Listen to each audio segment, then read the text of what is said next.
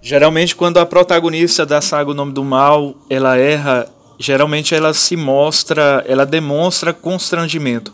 E quem de nós na vida real não demonstra constrangimento mediante um erro ou mediante uma sequência de erros?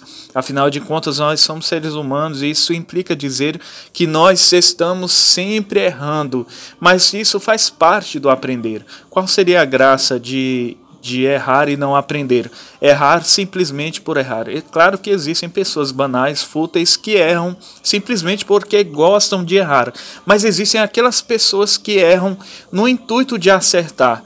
É claro que, como diziam os antigos, há males que vêm para, para bem. Mas existem males que só vêm para males mesmo.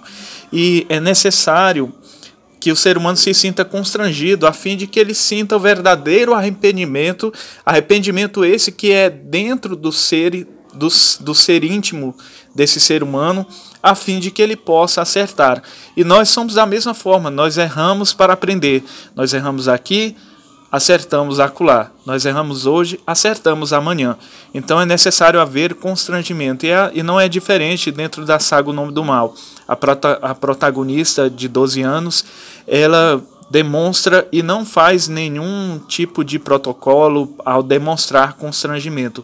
Tanto é que ela pede, geralmente ela pede desculpas e diz que não vai cometer mais aquilo, mas no final das contas ela acaba cometendo novamente porque ela é uma adolescente e adolescentes são difíceis de são pessoas difíceis de lidar. Baixe agora mesmo a amostra ou compre já o e-book completo. Links na descrição.